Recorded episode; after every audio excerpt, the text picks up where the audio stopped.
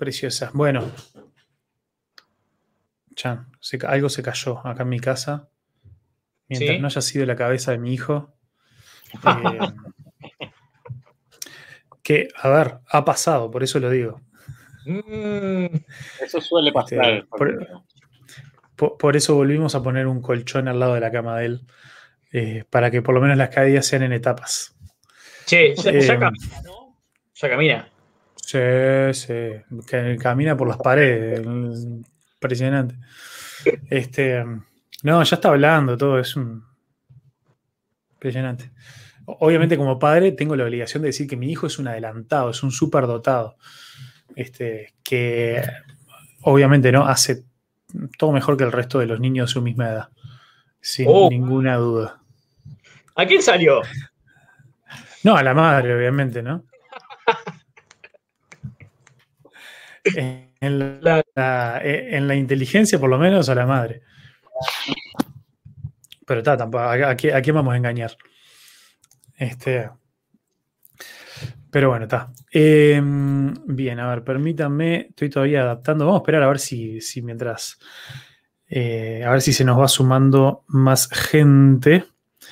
Pero si no, no importa, pues saben que les cuento que hay mucha gente que me, después me cuenta por privado, porque eh, lo, eh, así la gente en general no, tiene la costumbre de comentar en el video.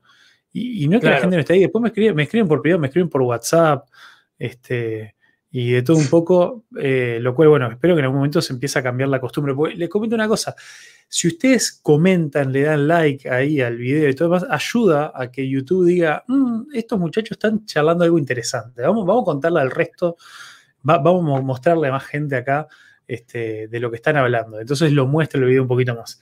Pero bueno, sé que lleva tiempo ahí sacarse la timidez y empezar a comentar y todo lo demás. Vos hoy, Daniel, me comentaste un video, este, así que bien, bien, gracias por, por apoyar ahí. Porque lo este compartiste hoy en el estado y entré y dije, wow, mirá ese versículo. Eh, y cuando les pusiste, eh, me dije, wow, lo había entendido mal toda la vida. Así que, bueno, gracias, Facu. Qué momento. la, verdad que te, soy sincero, yo estaba en medio de otra cosa, estaba en una visita y cuando me llegó tu mensaje se me cayó una lágrima porque dije, el hijo, al hijo, el hijo adoptivo de Pelufo eh, aprendió algo conmigo, ¿no? Entonces yo me quedé tipo, imagínate cómo me sentí. Este, mi, eh, sí, que bueno, que queda feo que uno diga orgullo, ¿no? Pero la verdad que fue una, fue una cosa muy emocionante. ¿Qué quieres que te diga? Lo que no entendí, ¿estamos al aire, eh, o no? Todavía no. Claro, estamos al aire, sí, por supuesto. Ah, no, bueno, igual le cuento a Felipe lo que pasó. Eh, cuando vos propusiste el segundo tema, que hoy vamos a hablar dos temas, yo dije, pa, pero yo, yo no soy pastor para hablar de este tema. Entonces, le digo a él, che, le digo, yo no soy pastor, ¿qué iba a decir? Dice, no, dice, pero sos hijo de pastor. dije, ¿qué le picó a este pibe? Le digo, no soy hijo de pastor, mi pastor es, mi, mi padre es albañil. Y dice, no, dice, soy hijo de pelufo, no. Me hiciste reír mal. Bueno, pero, pero a ver, este, pelufo te tiene de hijo en el buen sentido. Sí, sí, digamos que sí. Pero que te, adoptó, te adoptó. Sí, sí, sí. Este, yo, yo, yo por eso este, eh, algún día, eh, ¿cómo que se dice? Eh, algún día voy a, voy a conseguir a través tuyo poder entrevistarlo a Pelufo. Claro. Vos habías dicho que él, es medio. sí, claro. le, voy a preguntar este sobre. Voy a retomar con él el rol del humor en la iglesia. Este, y, que, que, me cuente este, que me cuente cómo hace para ser tan expresivo. Sí, claro. este, no, un fenómeno, un fenómeno. ¿Qué te iba a decir? Eh, bueno, a ver, algunos, algunos van, van llegando por ahí. Ah, no, pero lo que comentaba hoy es esto, de que, de, que, de que, tengo testimonios, a pesar de que la gente no comenta los videos, y te animo, por favor, no te hagas el rico, comenta los videos eh, y, dale like y todas esas cosas, eh, de, que, de que mucha gente que a veces porque yo soy un banana y no aviso con tiempo, o porque por la hora, o por que están haciendo otra cosa, mucha gente escucha después este video por, durante la semana. Eh, entonces, bueno, es algo, algo lindo e interesante. Pero bueno, sin, sin más, este, Eh, a Felipe ya lo tuvimos la, semana pasada, así que no necesita presentación. Eh, Daniel, como es el hijo de Pelufo, tampoco necesita presentación. Así que, así que vamos, eh, estoy, estoy apuntando a ver si podemos empezar a hacer videos un, un este, más, más cortos. Y ah, más corto, para que sea más digerible. Vamos a ver si hoy me hallamos como 14 minutos con, toda esta intro mientras alguno iba entrando. Este, así que vamos a, eh, vamos a ver si ahora en, menos de 45 minutos charlamos algo y lo, y lo retomamos. Así que si me permiten nomás, presento, presento acá el tema este, y después ahí sí les tiro la pelota a ustedes para que, para que me... Eh, para que me iluminen ahí con sus pensamientos y sus opiniones. Vamos arriba con este a calzón quitado.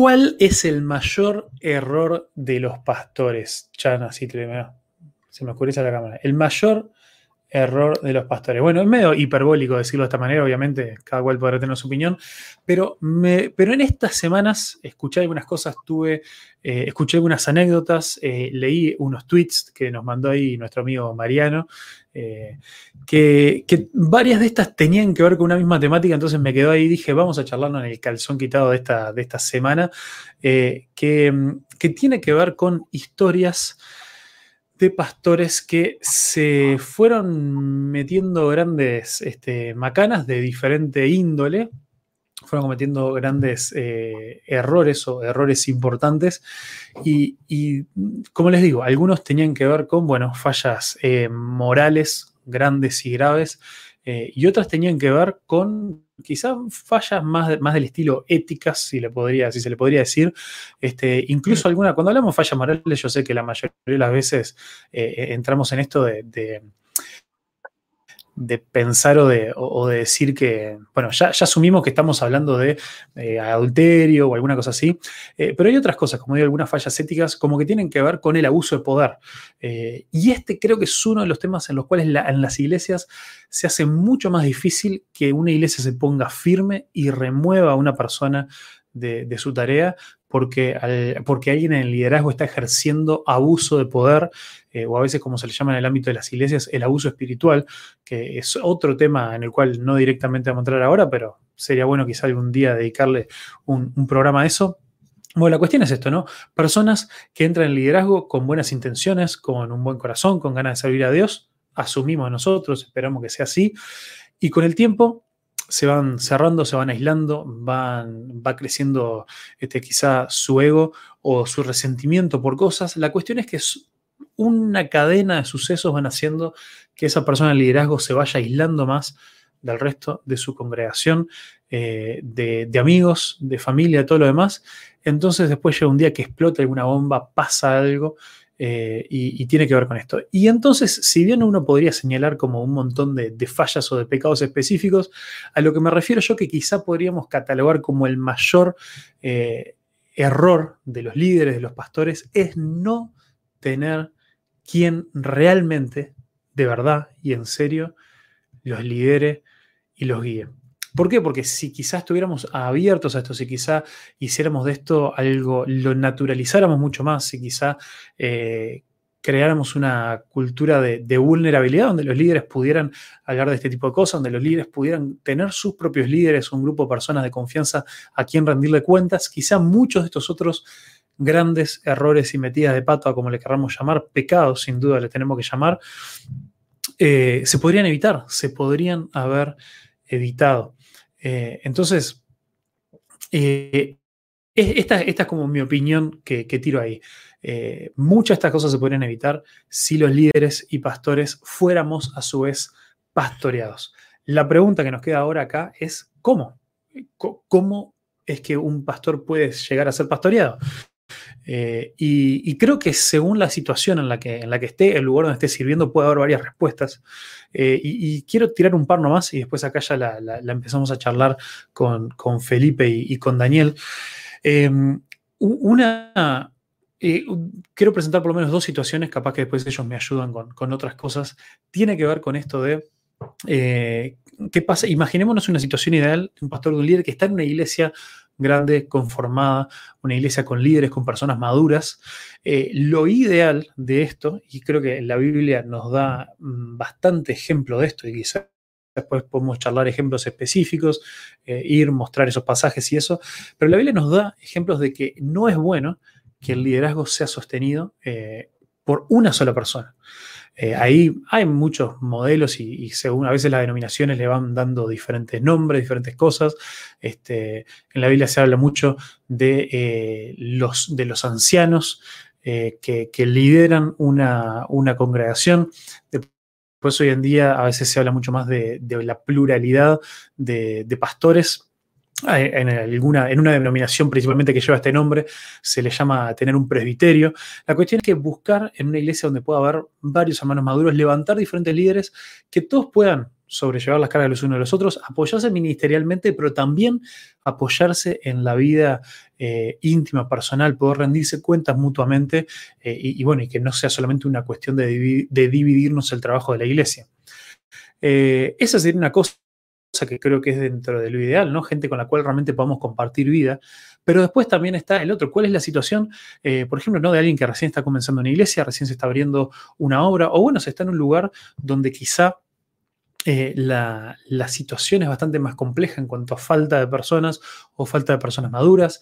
Eh, o, bueno, en el, caso mío, por ejemplo, que estoy cumpliendo ahora en estos días, estoy cumpliendo un año de estar pastoreando una iglesia bastante pequeña eh, desde que llegamos. Y quieras o no, por más que tenemos una relación preciosa con la gente de verdad y nos han recibido de maravilla, en ciertas cosas nos estamos conociendo todavía.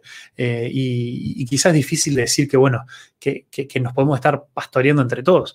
Eh, entonces, bueno, ahí también creo que es, responsabilidad nuestra eh, poder buscar personas, incluso, bueno, por fuera de la iglesia, quizá otro grupo de pastores, otro grupo de amigos que nosotros tengamos en otros lugares, con los cuales podemos ser intencionales, y esto es importantísimo, buscar ser intencionales eh, en poder eso, buscar pastorearnos los unos a los otros, poder rendirle cuenta a otros, poder abrir nuestro corazón y ser completamente sinceros. Y, digo esto intencional, y ya es lo último que digo, eh, digo esto de ser intencional porque, porque muy seguido en este tipo de situaciones escuchamos mucho esto de, ah, bueno, no, no hay nadie que me apoye, o, la denominación no hace esto o aquello, o, nunca hay nadie que venga y apoye al pastor. Bueno, todo bien, pero, pero en esto se trata, ya, ya es un tema de responsabilidad del pastor buscar quién. Eh, no, eh, nosotros, si, tenemos esa necesidad, si no tenemos un grupo de personas, de amigos con quien poder fomentar ese tipo de relación, es necesario que lo salgamos a buscar. Lo salgamos a buscar en oración, en consideración, en un montón de cosas, pero no podemos tener la excusa de simplemente, ah, bueno, nunca nadie vino a mí y me dijo y lo que sea. No, si estás en una posición de liderazgo eh, y, te das cuenta que tenés esta vulnerabilidad de no tener voz a quien rendirle cuenta, tenés que salir a buscarlo. Es algo realmente importante que lo puedas hacer. ¿Para qué? Para proteger tu vida, tu corazón. Y obviamente esto no, no, es, un, no es algo prueba de balas, pueden pasar cosas igual, eh, pero sí son pasos que uno puede empezar a dar para, plantear ciertas cosas. Eh, bueno, mira, y aprovecho, y antes de tirarla ahí a los muchachos, apareció Seba, Seba Santurión, ¿cómo andas, Seba? Eh, qué buen tema y qué importante. Genial, me encanta. Gracias, Eva. Gracias por, participar. Y bueno, me encantaría, Seba, de vos también que, tires ahí tus opiniones o qué cosas has visto o has vivido en cuanto, en cuanto a este tema. Ahora sí, volvemos acá a la vista con, mis amigos. Este, y cuéntame, a ver, este, el, que, quiera arrancar, ¿qué, viene pensando en cuanto a esto? ¿Qué ideas le surgió? Este, o ejemplo bíblico, que tengamos alguna historia, anécdota para contar, denle nomás. Em, bueno, si quieren comienzo. Mira, me hiciste pensar mucho con las cosas que dijiste, eh, porque yo estuve buscando números, tratar de, buscar números para, para, tratar de ilustrar lo que vos decís. El pastorado no es fácil, no es nada fácil. Y hay números, no sé si ustedes conocen la encuestadora Barna, muy famosa en Estados Unidos, que mis números son viejos, los que les voy a decir ahora, pero sin duda que todavía funcionan. Eh, dice esta gente, 90% de los pastores, esto es en Estados Unidos, ¿no? Informan que trabajan entre 55 a 75 horas por semana. El 80% cree que el ministerio pastoral ha afectado negativamente a sus familias. Muchos hijos de pastores no asisten a la iglesia ahora.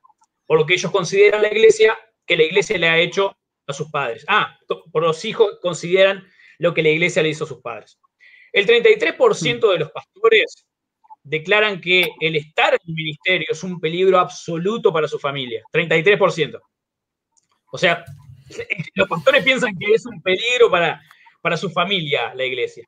75% informan significativo estrés relacionado con una crisis, al menos una vez en su ministerio. Y obviamente estos números son viejos, pero ustedes recordarán que hubo casos hace muy poco de suicidio de pastores, ¿no? Eso es algo a tener en cuenta. Sigue, dice, 90% sienten que no están suficientemente capacitados para hacer frente a las demandas del ministerio. 90%. 50% se sienten incapaces de satisfacer las exigencias qué, Qué pena que sabes que estás recortado, Dani, ¿no? ¿Sí? Uf. ¿Estoy cortado? Sí, estás. Eh, para que igual voy a. No sé, me voy a.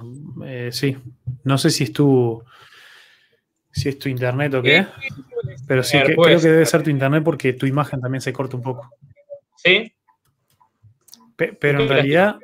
Ah, mira, dice Alex que te escucha bien a vos. ¿Sí? Eh, así que no sé. Alexis, manda saludos. Alexis, ah, echarte. Qué capo el, el Alex. Este, bueno, che, pero bueno, retomá porque me gustó, me gustó mucho los números esto que sí, sí.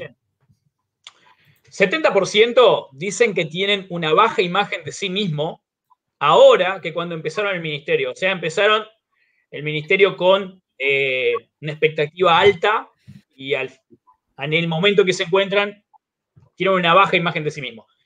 70% no tiene a alguien a quien consideren un amigo cercano. Muy importante esto.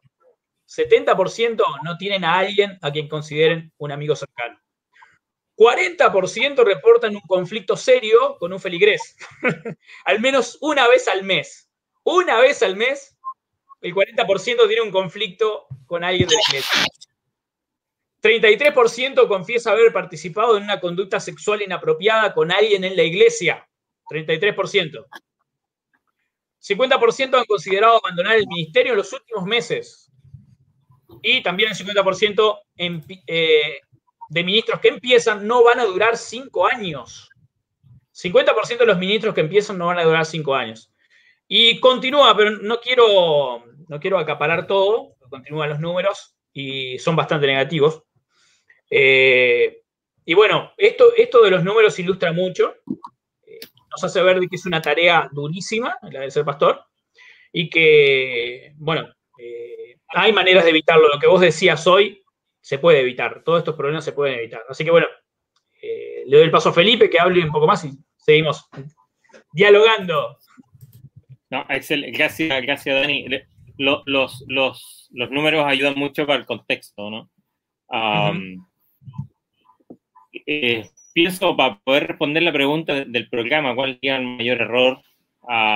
más allá de, los personales, ¿no? Yo creo, hablando en la generalidad de, entrar en un ministerio, yo creo que algo que nos equivocamos y tengo que incluirme, ¿no? Y he hecho los esfuerzos para, desde después de leer bastante y de vivir ciertas cosas, uno se da cuenta y, uno aprende también.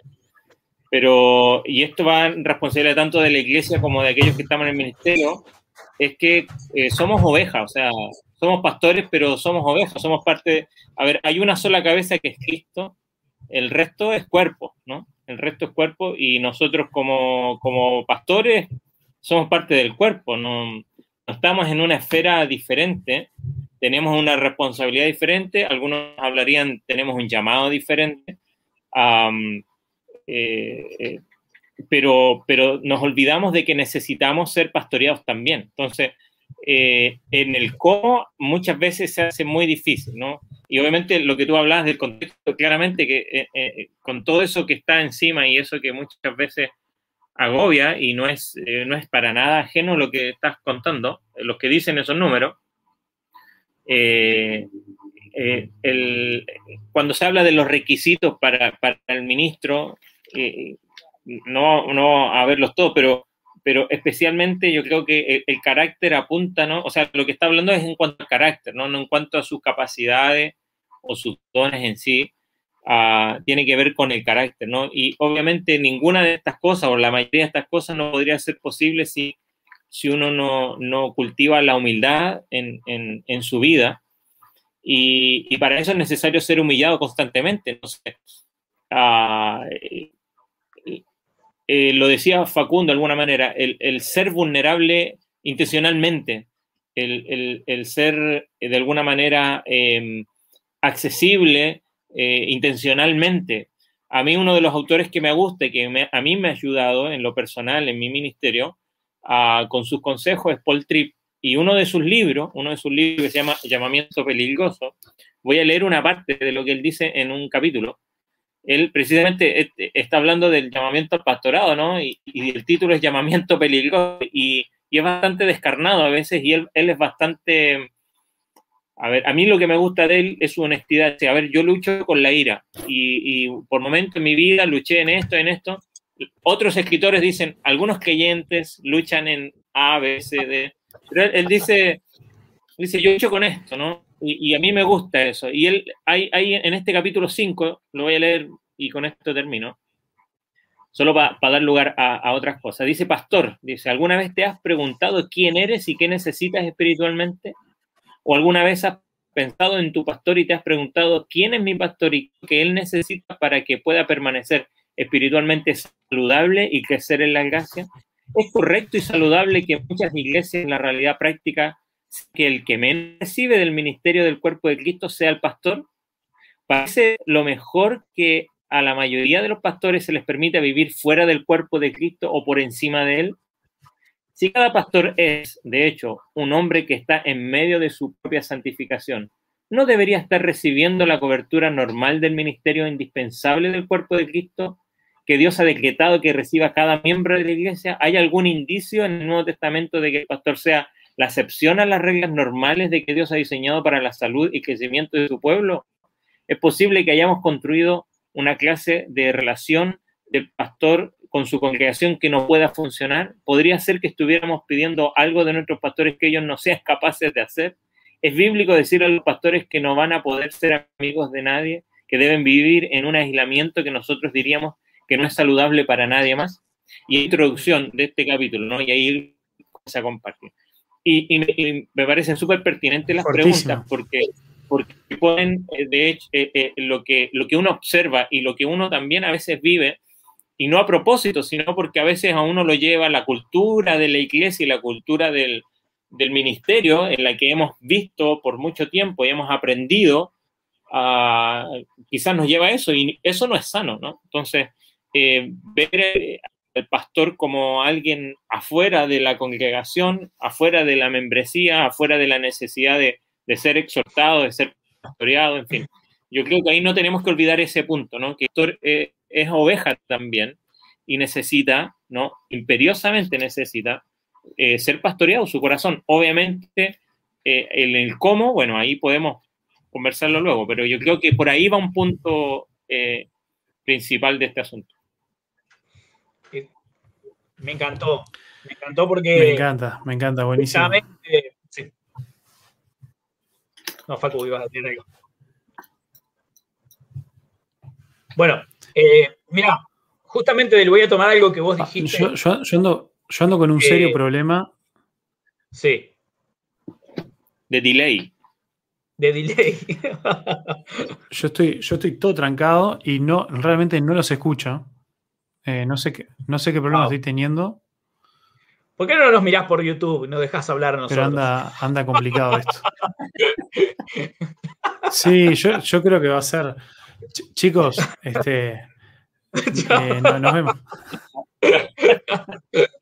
Bueno, dale, Dani, dale. Hable, hablen ustedes. Voy a tomar algo de lo que vos dijiste, que justamente pensar que el pastor es un superhombre, de que está, está el pastor y está en la congregación. El Nuevo Testamento utiliza eh, en su lenguaje, eh, hay, una palabra que me gusta mucho, es, una palabra en griego, ¿no? Que significa unos a otros o mutuamente. Entonces, hay muchos imperativos, Alelu, sí, que hagamos algo unos por otros mutuamente, que es, la Biblia dice, ámense unos a otros, edifíquense unos a otros, eh, confórtense unos a otros, exhórtense, sean afectuosos unos a otros, lleven las cargas los unos de los otros, soportense los unos a los otros, sean amables unos a los otros, perdónense y el más difícil de todo, sométanse unos a los mm. otros. Entonces la Biblia, cuando nos dice que hagamos eso como iglesia, generalmente dejamos afuera al pastor de esto. No pensamos que el pastor necesita también uno a otro, necesita tener un amigo con el que pueda hablar y que le pueda expresar las luchas que él está teniendo. Lo vemos por fuera y pensamos que él no necesita. Eh, Facundo nombró algo hoy que es interesante. Yo pienso que hay dos vías en las cuales el pastor puede eh, ser edificado y ser eh, que todos esos problemas que mencionaba Facundo se pueden evitar. Primero, teniendo algo que mencionó Facundo, la pluralidad de ancianos o la pluralidad de líderes. Pero tenemos que ser realistas en nuestros contextos. En Uruguay, en Argentina, se hace muy difícil formar líderes, muy difícil formar líderes eh, maduros el Señor, que conozcan la palabra. Que me imagino, Felipe, que, que es lo que te está pasando un poco en Salto, lo difícil que es formar un liderazgo en la iglesia. Eh, Montevideo, me imagino lo que debe ser. Vos ahí también, Facundo Nadulam. Cuesta formar un creyente eh, bíblicamente, hacer que Cristo en él eh, se manifieste, lleva mucho tiempo, mucho tiempo. Entonces, ahí ya estamos en un problema. Sería bueno tener varios pastores, pero no los tenemos. Nuestra realidad es que no. Uno tiene que a veces ser eh, el llanero solitario en algunos casos.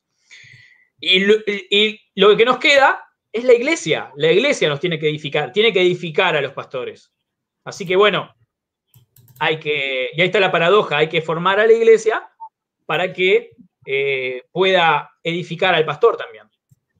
Sí, yo, yo creo ahí va, va también, Dani, el, el hecho que mencionaba, a veces nosotros mismos nos ponemos, o sea, a veces la iglesia también lo hace por tener una imagen del pastor, ya sea por enseñanza, por trayectoria, por, por eh, su propia historia, ¿no? Que tienen la imagen del pastor que están en un pedestal y es casi un superhombre, ¿no?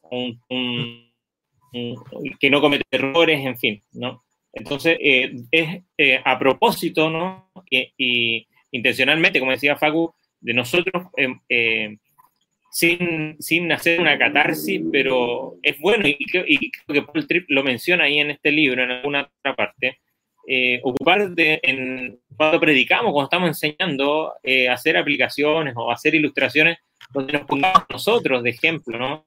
No es necesario contar detalles de nuestra vida ni cosas que no son necesarias contarlas desde un púlpito, pero no solamente desde el púlpito, sino que abajo, ¿no? Eh, abajo el púlpito especialmente, estando con la gente, ahí en este mismo capítulo más adelante él da algunos consejos, ¿no? Dice una, una forma mejor y más saludable de, vivir este asunto y dice que el pastor eh, tenga un lugar donde él pueda, donde pueda recibir. A ver, eh, yo sé que a veces hay hermanos, ¿no? Que se sienten con, la presión de cómo voy a predicar yo cuando está el pastor o, o se sienten demasiado separados cuando van a enseñar porque está el pastor a mí me pasó una anécdota a, este verano. Eh, fuimos una semana ahí a, San Luis y, estábamos organizando para ver el domingo que íbamos a estar allí, justo igual íbamos a volver, a ver si íbamos a algún lugar o nos conectábamos a la transmisión de nuestra iglesia. Y, y pregunto y alguien me dice, pero tenía que predicar y ya al final, bueno, entre que no nos organizamos porque eh, eh, no nos podíamos mover, pero yo decía, no, yo quería ir a un lugar y quería sentarme a escuchar, eso es lo que yo quiero. Y a veces ese es un buen consejo para los hermanos de la iglesia o, los otros pastores.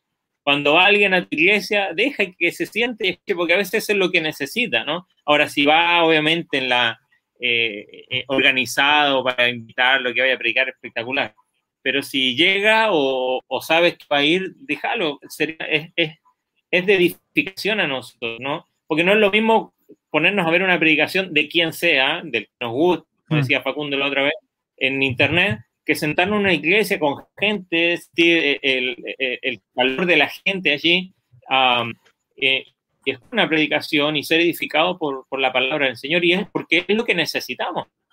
¿no? Mm. No, estamos por fuera, no vamos por, por, por, paralelamente. Entonces, yo creo que ahí eh, eh, el tener también un, no sé si un tutor, mentor, pero alguien de confianza que también esté en el ministerio o que haya estado en el ministerio y donde uno pueda acudir y que tenga la confianza de, llamarte y decirte cómo estás, eh, cómo, cómo vas con esto, donde uno pueda compartir cosas. Yo doy gracias a Dios que tengo dos o tres personas que, a las que puedo acudir y que ellos con, con tal confianza me llaman, me dicen, eh, Felipe, ¿cómo estás? Eh, cosas que hemos conversado anteriormente y eso para mí ha sido de mucha ayuda, yo agradezco eso, ¿no? Ha sido para mí de gran ayuda, ¿no? Y, de mm. uno entender que uno necesita ayuda, ¿no? lo que estamos enseñando a la gente eh, con la que trabajamos al visitar en la consejería, de que necesitamos ayuda y, nosotros también, ¿no? Obviamente no vamos a acudir a nuestra iglesia. Con el ejemplo. Claro, no vamos, a, no vamos a ir a nuestra iglesia, los miembros de nuestra iglesia con ciertas cosas, aunque ellos también a veces es importante que sepan ciertas cosas nuestras, uh, pero obviamente tenemos que buscar a personas espirituales que nos puedan mentorear de alguna manera o, o que tengan la autoridad moral eh, y, y, con la confianza también de nuestra. O sea, tiene que haber un vínculo de, acercarse y preguntarnos y pedirnos cuenta. ¿no? Mm. Sí, sin duda. Me, mira, me, me pasó mm, eh, yo me, saco la cámara porque parece que cuando no la, cuando la tengo como que los veo un poquito mejor. Vamos, vamos a probar ahora. Este, eh, me pasó este domingo, este domingo pasado, eh, arreglamos con, un amigo, con, con Tiago, que creo que hay unos cuantos lo, conocen, de que viniera a predicar a la iglesia y fue la primera vez, creo que en más de seis meses, que, que escuché a alguien en vivo y en directo este, predicar, ¿no? Porque creo que en, todo el año que, en todo el año que llevamos, creo que este era el, el tercer domingo que predicaba otra persona.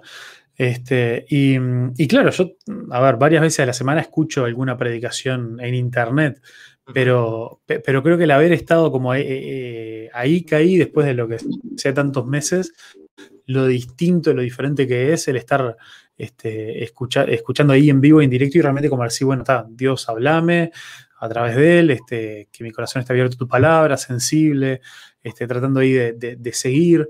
Eh, porque, porque es muy distinto hoy en día, aparte por cómo escuchamos las cosas en internet, que medio que las escuchamos de fondo mientras hacemos otra cosa, o si estamos o me, o me pasa que si estoy concentrado en eso, en realidad eh, lo acelero y viste, pongo el, famoso por dos o por uno con cinco, y es otra experiencia. Este, difícilmente uno se pone a, o por lo menos en mi caso, difícilmente yo me pongo a escuchar predicaciones por internet para, para, decir, bueno, quiero cultivar mi vida espiritual. Más que nada, hoy en día es para, eh, si escucho predicaciones por internet de predicadores que no conozco personalmente, este, y más gente que uno admira, uno la escucha por dos cosas. O porque uno quiere aprender algo a nivel intelectual, de decir, bueno, ah, sobre tal tema, a ver qué dice esta persona, eh, que ojo, Dios lo puede usar para tocar también tu, corazón en eso, ¿no? O de, predicadores que admiramos por su homilética, por su forma de predicar, eh, capaz que lo, lo escuchamos eh, como para agarrar piques ahí de, observaciones que podemos hacer de su estilo de comunicación o cosas así. Eh, pero, pero en sí es, como difícil que uno diga, ah, me voy a sentar simplemente a disfrutar, como a, realmente a, zambullirme en la palabra de Dios con una prédica de otro en internet. Y, y, creo que cuando uno lo hace ahí en vivo y en directo y lo tenés enfrente es mucho más no sé, bueno, no sé si es más fácil, pero, pero es por lo menos eh, como el objetivo más claro es que uno pueda decir, bueno, ahora sí hacer un esfuerzo. Y para mí por lo menos fue un buen recordatorio de todas las cosas que pueden estar pasando en la cabeza de las personas y lo fácil que nos distraemos y todo lo demás este, cuando uno le está predicando a la gente. Así que fue, fue, un, buen recordatorio de eso también. Como este, dicen algunos, me, ministra, ¿no? Me ministra. claro, me, ministró. me ministró. Eh, estuvo. Eh, una, vez, estaba limpiando una iglesia yo y entró un hermano y escuchó con lo que yo estaba escuchando y me dice, pa, ¿cómo me ministras esa guitarra? Y era Coldplay. o sea, bueno, le ministraba, se ve que bueno, le ministraba, le ministraba Coldplay. qué brillante, qué brillante. Este, es, es una hermosa palabra. Eh, pero bueno, sí. Algunas cosas de una de algo que encontré en la web y me gustó mucho. 12 consejos acerca de cómo eh, ministrar a tu pastor. Cómo ministrar a tu pastor, cómo acercarte. Para, que tu pastor, para que tu pastor venga y te diga, este, me ministra. Me ministra. Esto me ministra, claro, exacto. Entonces, 12 maneras en que podemos ayudar. Bueno, la más básica, y creo que todos deberíamos hacerla, eh, no debemos estar en falta con eso, es orar por nuestro pastor. Orar. Y, y, bueno, pensar de que, él necesita eh, que alguien interceda por él, ante el Señor. Luego, bueno, amar a su familia, esa es otra de las cosas eh, que, debería ser un miembro, y hablo como miembro de una iglesia, ¿no? Me, sentí muy identificado con esto. Hay que amar a la familia pastoral. A mí me tocó eh, dar clases de escuela dominical a los hijos de, hijos de pastores. Mm. Y, también, bueno, es una experiencia. Ellos necesitan, necesitan como cualquier otro pecador. Son niños, no son más santos que otros niños. Necesitan mm. escuchar el Evangelio. Eh, bueno, después estar al tanto, como tercer punto, al tanto de las necesidades materiales de tu pastor. A si necesitan algo, a ver si, a ver si algo para la escuela, de los chicos, cualquier cosa, pero aunque sea estar al tanto de las necesidades materiales de tu pastor. Después, obedecerle. Acá en este, eh, hay que ponerlo en contexto, la persona citaba Hebreos 13 y 17. Hebreos 13 y 17 dice algo como, eh, obedeced a vuestros pastores y sujetaos a ellos, porque ellos velan por vuestras almas como quienes, quienes han de dar cuenta permitidles que lo hagan con alegría y no quejándose, porque eso no sería provechoso para vosotros. Estoy citando de la Biblia de las Américas. Me encanta este, porque la primera palabra que dice obedecer a vuestros pastores es una palabra en griego que es algo así como, quiere decir algo así como, déjate persuadir por tu pastor. Sería algo así como, hacele caso a tu pastor. Porque cuando, cuando decimos obedecer, parece que da la idea de que estamos sometidos al pastor y tenemos que hacer todo lo que él diga. No, no es eso. Déjate persuadir porque tu pastor te aconseja por el bien de tu alma y te quiere pastorear. Y, esa palabrita para mí es una diferencia tremenda de, cuál es la relación entre, entre creyentes, ¿no? ¿Están ahí todavía? Se han ido. No me dejen solo. Estamos. yo estoy acá. sigo, sigo, sigo, ¿Me escuchás? ¿Me escuchás? Dale. Protege a tu pastor, dice esta, persona, protegelo. Eh, es, lo que mi pastor llama atajar los penales. Atajar los penales. A veces hay una persona que, necesita ayuda eh, y se la podés dar vos la ayuda. No, es necesario que pase por el pastor. Y después se lo contás anecdóticamente al pastor, mirá, hice tal, o lo aconsejé a fulano de tal manera. Genial, porque a veces todos esperamos que el pastor vaya a aconsejarlo. No, nosotros tenemos que hacerlo. Como dije hoy, unos a otros, ¿no? Eh, informarlo, pastor. El pastor no es omnisciente, el pastor no es alguien que está orando en su cuarto y recibió revelación de que la hermana fulana está pasando por necesidad, está pasando por problemas. No, informa a tu pastor. Puede, pasar. puede pasar, puede pasar. Eh, estás hablando con un sensacionista. No, mentira, bro. no vamos a sacar el tema. Uh, qué, lindo tema para otro podcast. Claro. Siete, repartición de tareas. Acá, acá es todo un tema. Eh, hay pastores que le encanta hacer, por ejemplo, el mantenimiento de la iglesia. está bien, está bien. Pero ¿cuál es tu tarea como pastor? Tu tarea como pastor es, como dicen eh, los brasileños, debruzarte sobre la palabra de Dios. O sea, caer sobre la palabra de Dios y estudiarla. Eh, deja que otros hermanitos de la iglesia desarrollen sus dones, desarrollen sus talentos en cuanto a servir al Señor. No tenés que hacer vos todas las tareas. Dedicate a lo que el Señor te llamó, que es de hablar la palabra del Señor y prepararte para eso y dejar que otros hermanos lo hagan. Eh, bueno, hablar con él de los aspectos positivos del pastorado. Yo pienso que a veces los pastores se llenan tanto de problemas que llega un momento que parece que es todo conflicto, todo conflicto. Y no, y, está bueno hablar del aspecto positivo que lleva eh, que conlleva tomar la palabra del Señor y enseñarlo a otros y que esas vías cambian, ¿no? Eh, bueno, de los frutos del ministerio. Hablar de los frutos, de, cómo te bendijo la, su predicación. Hablar con él de, la bendición que ha sido la predicación que vos diste, eh, que el pastor te dio, de, la bendición que fue para otros. Cómo fue contale que, mirá, yo, ¿te acordás de la persona que llevé a la iglesia? Mirá que fue, se sentó, escuchó, le encantó tu sermón, ya quiere seguir viniendo. Contarle esas cosas al pastor. Que es re necesario saber de que, todo lo que él hace los domingos, que es para gloria del Señor, está dando fruto. Eh, bueno, 10, dale tu amistad al pastor, ofrecele tu amistad. Eh, sé la persona que está cerca para escucharlo y para, entender sus problemas. Y luego, céntrate en sus hijos, predícales, dice este hombre. Bueno, es más o menos lo toqué en el tema, en el punto 2, así que está como repetido. Y el 12, me olvidé anotarlo, así que quedamos con 11 puntos. ¿está? No me olvidé. Buenísimo. Está como la, sos como la tribu. ¿Cuál, fue la tribu que desapareció? Zabulón. Este, hubo, una tribu que desapareció con el tiempo, en el punto 12 tuyo desapareció. Este, bueno, mirá, sobre, el punto 9 ahí que, tiraste sobre esto de decirle a tu pastor cuando, cuando algo te bendice, cuando dale aliento.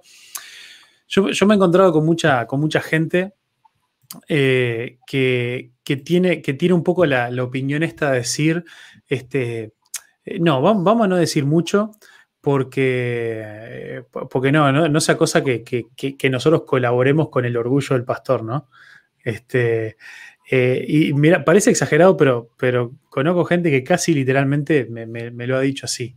No, no, no de mi iglesia, por favor, pero bueno, es gente que, conoce, que conozco de otros lados. Eh, y, decir, no, no, porque ya, eh, ya, hay suficientes chupamedias por ahí. Este, no, no, yo, no, yo voy a hacer que este, y, el problema es que esa gente suele ser la que igual después este, cuando hay algo negativo para decir, eso no tiene problema de decirte. Yo, yo no, quiero, no quiero ayudar con el orgullo, pero no tienen problema de ayudar con el desánimo, lo, cual, es interesante. Eh, entonces, entonces lo que yo diría es, bueno, el tema del orgullo es un tema del corazón. Y, esos, esos pecados del corazón eh, pueden estar presentes o no, y, si van a estar presentes no necesitan tu ayuda, pueden estarlo igual. Eh, entonces, vos encargate de alentar a tu pastor y que si algo de eso Satanás lo quiere usar para enorgullecer su corazón, deja que él lo trate con Dios, este, porque total, si no estaba tu aliento y el, y el, pecado del orgullo anda por ahí, se lo va a agarrar con otra cosa. Capaz que el orgullo puede venir por decir, ja, mirá yo todo lo que hago por mi iglesia y nadie me agradece. Y mirá si es eso la causa del orgullo. Eh, así, que, eh, así que, bueno, a veces eh, nosotros tenemos que, que, está bueno que nos enfoquemos igual en, en, ser, de, en ser de aliento. y bueno, y después si, si, pensamos que eso puede ayudar con algún orgullo o algo, bueno, que eso sea un tema entre Dios y el pastor. Felipe. Yo creo, Faco, que bueno, daría para hablarlo en, en, otro podcast también, pero lo mencionaba al principio, algunos definirían eso, el pastorado como un llamado, y hay un libro que no leí hace, hace mucho tiempo que se llama, eh, soy, es una pregunta, dice, soy llamado mm. a...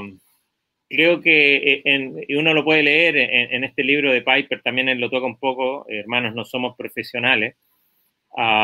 Y hay otros libros, yo me acuerdo cuando estaba en el instituto, que en mi tesis la, hice un poco en esto, hay un libro de, ética ministerial de, no me acuerdo el autor ahora, creo que es Trull, eh, son dos, Joe Tour y, James Carter, y él, él, hace una, una, ahí tienen el, primeros capítulos, ¿no? Eh, y la mayoría va con una, e, el título va con una pregunta, ¿no? Entonces, el primero es la vocación del ministro, carrera o profesión.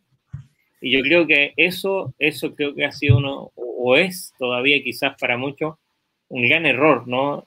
tristemente, eh, digo tristemente porque no debería ser así, hoy entrar en el ministerio, a diferencia de hace 15 o 20 años atrás, es una plataforma. Hoy día los medios sociales, este precisamente, ah, eh, es catapultarte para lo que cualquiera puede estar buscando, ¿no? Entonces, eh, tristemente a muchos ven el ministerio como la plataforma para, cuando en realidad el ministerio lo que se trata es de, es de servir, o sea, eh, no es la plataforma, al contrario. Entonces, la, la típica, la ¿Mm? típica de que, de que se hace líder de jóvenes, que no le, no le interesan los jóvenes, pero es como el escalón previo a hacerse pastor. Claro, entonces, escuela dominical también. Escuela dominical. Bueno, eh, pero, pero hay, bueno, ah, por eso decía, eso da para un podcast, quizá otra, otro programa aparte, ¿no? Pero creo que ahí va un punto, o sea, ¿cómo, cómo los que están en el ministerio llegan al ministerio y por qué, ¿no? Yo soy bastante crítico de muchas cosas por las que veo en mi vida, ¿no?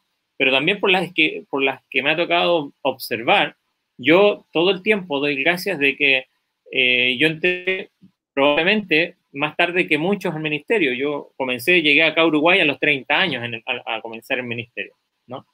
Para muchos eso es tarde. Hay algunos que entran al pastorado a los 21, 22 años. para lo que es el liderazgo y el pastorado en Uruguay, eso es un pibe. Claro. Pero, pero, mira, pero te cuento una cosa, hay ¿qué, ¿qué, sucede y qué es lo que uno ve en, quizás no en nuestro medio, pero sí en otro? Eh, jóvenes salen del liceo, se van a un instituto bíblico, estudian tres o cuatro años, y ellos creen o les hacen creer que son pastores o están listos para el ministerio en muchas cosas. Entonces, yo doy gracias, y lo mencionaba hace un rato, como pastores somos parte de la congregación. Yo antes de entrar al pastorado estuve cinco años como anciano en, la iglesia allá en Chile y ahí aprendí mucho. O sea, acá estoy aprendiendo todavía montones de cosas, pero digo, eh, montones de errores me evité, ¿no? Porque hay un montón de errores nuevos para cometer, decía un amigo, uh, de haber estado ese tiempo trabajando en la iglesia y habiendo tenido vida de iglesia, ¿no? Yo creo que eso, hay muchos pastores que no tienen, nunca tuvieron vida de iglesia. Entraron al ministerio sin comprender, sin haber estado como diácono en la iglesia, como anciano en la iglesia, como miembro, no, comprenden a, los miembros de la iglesia porque nunca han estado en la situación de tener que laburar a veces 14 horas al día en un trabajo que a veces no es el que te gusta. Nosotros que estamos en el ministerio, por lo menos la mayoría, creo, por lo menos en lo personal es, yo soy dichoso porque eh, estoy haciendo lo que amo. Encima, la iglesia se, atreve a sostenerme para eso. Y yo, yo alabo al Señor por eso. Yo sé que muchas personas no, no tienen esa posibilidad y trabajan a veces en cosas que no les gustan y están a veces 14 horas mandándole ahí y después el pastor quiere que estén dos o tres más con él en la iglesia para alguna cosa y no los comprenden porque nunca han estado en sus zapatos. Y yo creo que eso afecta también muchas veces, ha afectado eh, a, a, lo que vendría a ser el título de hoy del, del programa, cuál pueden ser los errores, yo creo que uno ahí es no, no comprender a su membresía, ¿no? No entenderla, no, no haber estado en su zapato en muchas cosas, ¿no? Y, viene por idealizar también a veces el ministerio. Uh, lo escuchamos en una entrevista de un músico muy conocido y él decía, oh, yo quiero ser como ese misionero, tener la camioneta del misionero y, todo lo demás. Uh, eh, y, y, se idealiza el ministerio de una manera o se romantiza no sé cuál sería la palabra allí, pero eh, todo esto como muy romántico cuando de verdad es, es algo completamente distinto, ¿no? Ah, por supuesto que hay, hay, de muchas alegrías, pero, pero eh, eh, lo que nos sostiene en lo personal, lo que a mí me sostiene en el día a día, el saber que estoy acá, quizás no tan lejos de, de, de lo que es mi, mi, mi, mi, lugar donde nací, en realidad hoy día yo lo quiero y lo aprecio, pero estoy con la camiseta, pero eh, eh, no tengo un, anhelo mayor por mi país, pero eh, lo que nos sostiene aquí en seguir continuando el ministerio es saber que Dios nos llamó. No, no estamos acá porque simplemente quisimos o porque se nos ocurrió, porque no teníamos otra cosa que hacer o porque esto no iba a ser, no íbamos a llenar los bolsillos de plata, al contrario. el tener esa certeza, yo creo que ahí muchos dudan y es lo que a veces uno ve tres, cuatro, cinco mm. años de ministerio y, ya están fuera, ¿no? Y eso es triste.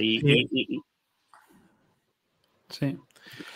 A, mí me recuerdo cuando yo era adolescente, eh, que, bueno, cuando, cuando era adolescente fue cuando eh, Dios me, Dios me llamó, bueno, el título ahí que le quieran poner, Dios me comenzó a hablar bastante claramente sobre el tema de llegar a ser, eh, a estar en el ministerio a tiempo completo, bueno, eso como le quieran decir.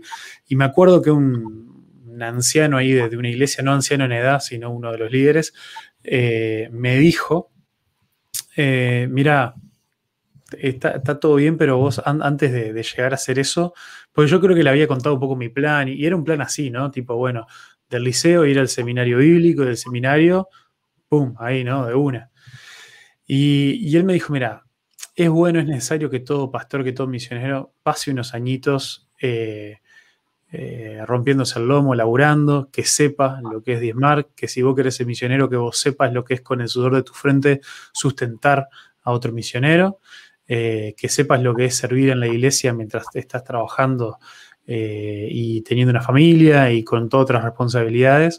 Es necesario que puedas pasar por, por esa etapa para que después cuando estés en, ese otro rol, primero que, como decías vos recién, Felipe, ¿no? El poder entender a la gente, pero además también tener como cierta autoridad ética, moral, de, poder eso, desafiar y pedirle cosas a la gente y saber que le vas a estar pidiendo cosas que vos, que vos viviste y, sacrificios que vos estuviste dispuesto a hacer eh, también, ¿no?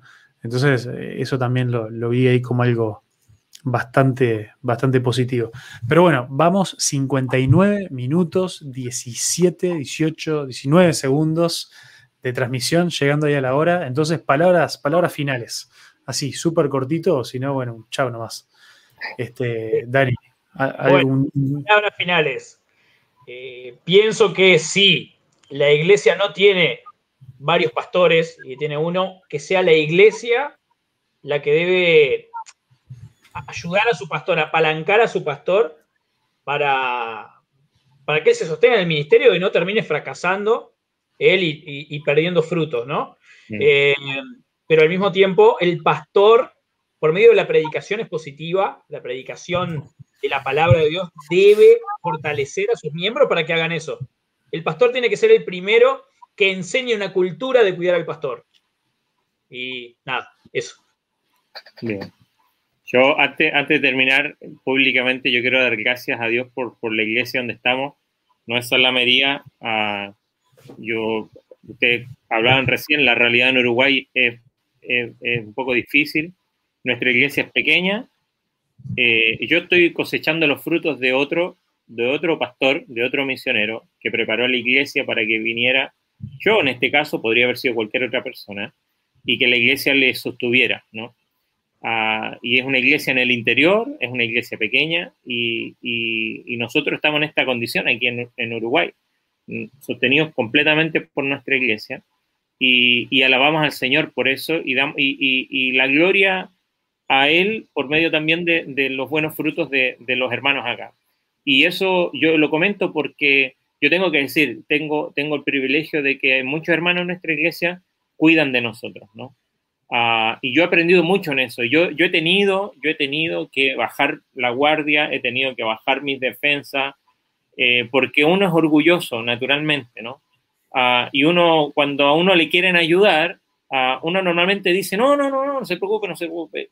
Y eso como pastores, y esto es un consejo para los pastores, por favor no haga eso. Eh, eh, las personas quieren ayudar, a veces no saben cómo y ahí es donde uno tiene que enseñar, pero, pero a veces uno mismo limita la, la posibilidad de ser bendecido por la iglesia y precisamente de ser pastoreado, porque a ver, el pastoreo es guiar y guiar por medio de la enseñanza de la escritura. Y cuando tú estás ayudando a un hermano o cuando alguien te está ayudando a ti o cuando estás pasando tiempo con la gente de tu iglesia, eh, por supuesto que en, cosas, ya sea si vas a una visita y abres la Biblia o estás en una situación, el otro día me tocó ir a ayudar a un, hermano que es jubilado aquí, que está recién operado, o sea, hace un tiempo operado, tenía que pintar, vamos, yo te ayudo.